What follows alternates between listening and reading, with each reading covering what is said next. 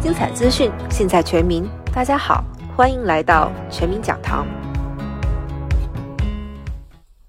六十五岁申请红蓝卡，这个黄金七个月到底是哪七个月呢？黄金七个月，申请你生日的这一个月开始，到你往前三个月和往后三个月，这七个月呢，就是你黄金七个月，你就可以去治安局去申请你的红蓝卡。那只有在这一段时间呢，申请呢，你可以很快的在时间之内就拿到你的红蓝卡。不管你是在你的生日前三个月以及后的三个月，你申请你的红蓝卡，它的生效日期呢，都回到你生日的那一个月的一号。是红蓝卡，它到底是一个怎么样的一个保险呢？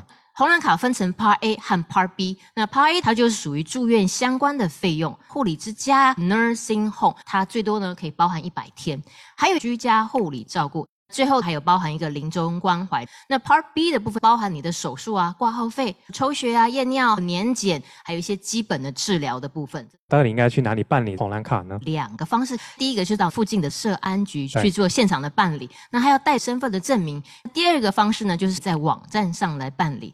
在线上直接就可以填写申请表。我六十五岁了，还在工作，还需要申请这个红蓝卡吗？公司会给你一个医疗保险的话呢，那我会建议你，当你满六十五岁的时候，因为 Part A 的部分呢，它是免费的，你可以提前到你的社安局，告诉他说，我先把我的 Part A 生效，同时说我现在还有我公司的保险，所以 Part B 的部分先不要让它生效。知道我这要退休了，我可以提早，或者是在离职以后八个月内可以办理。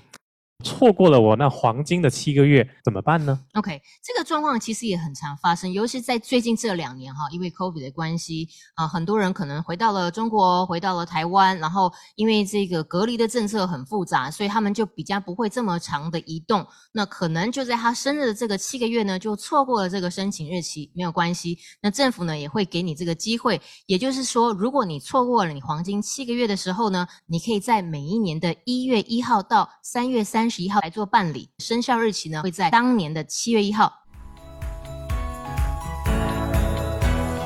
感谢大家的收听，全民讲堂将持续为您提供最精彩的资讯。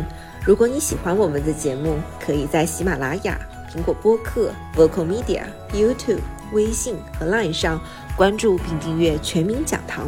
我们下期再见。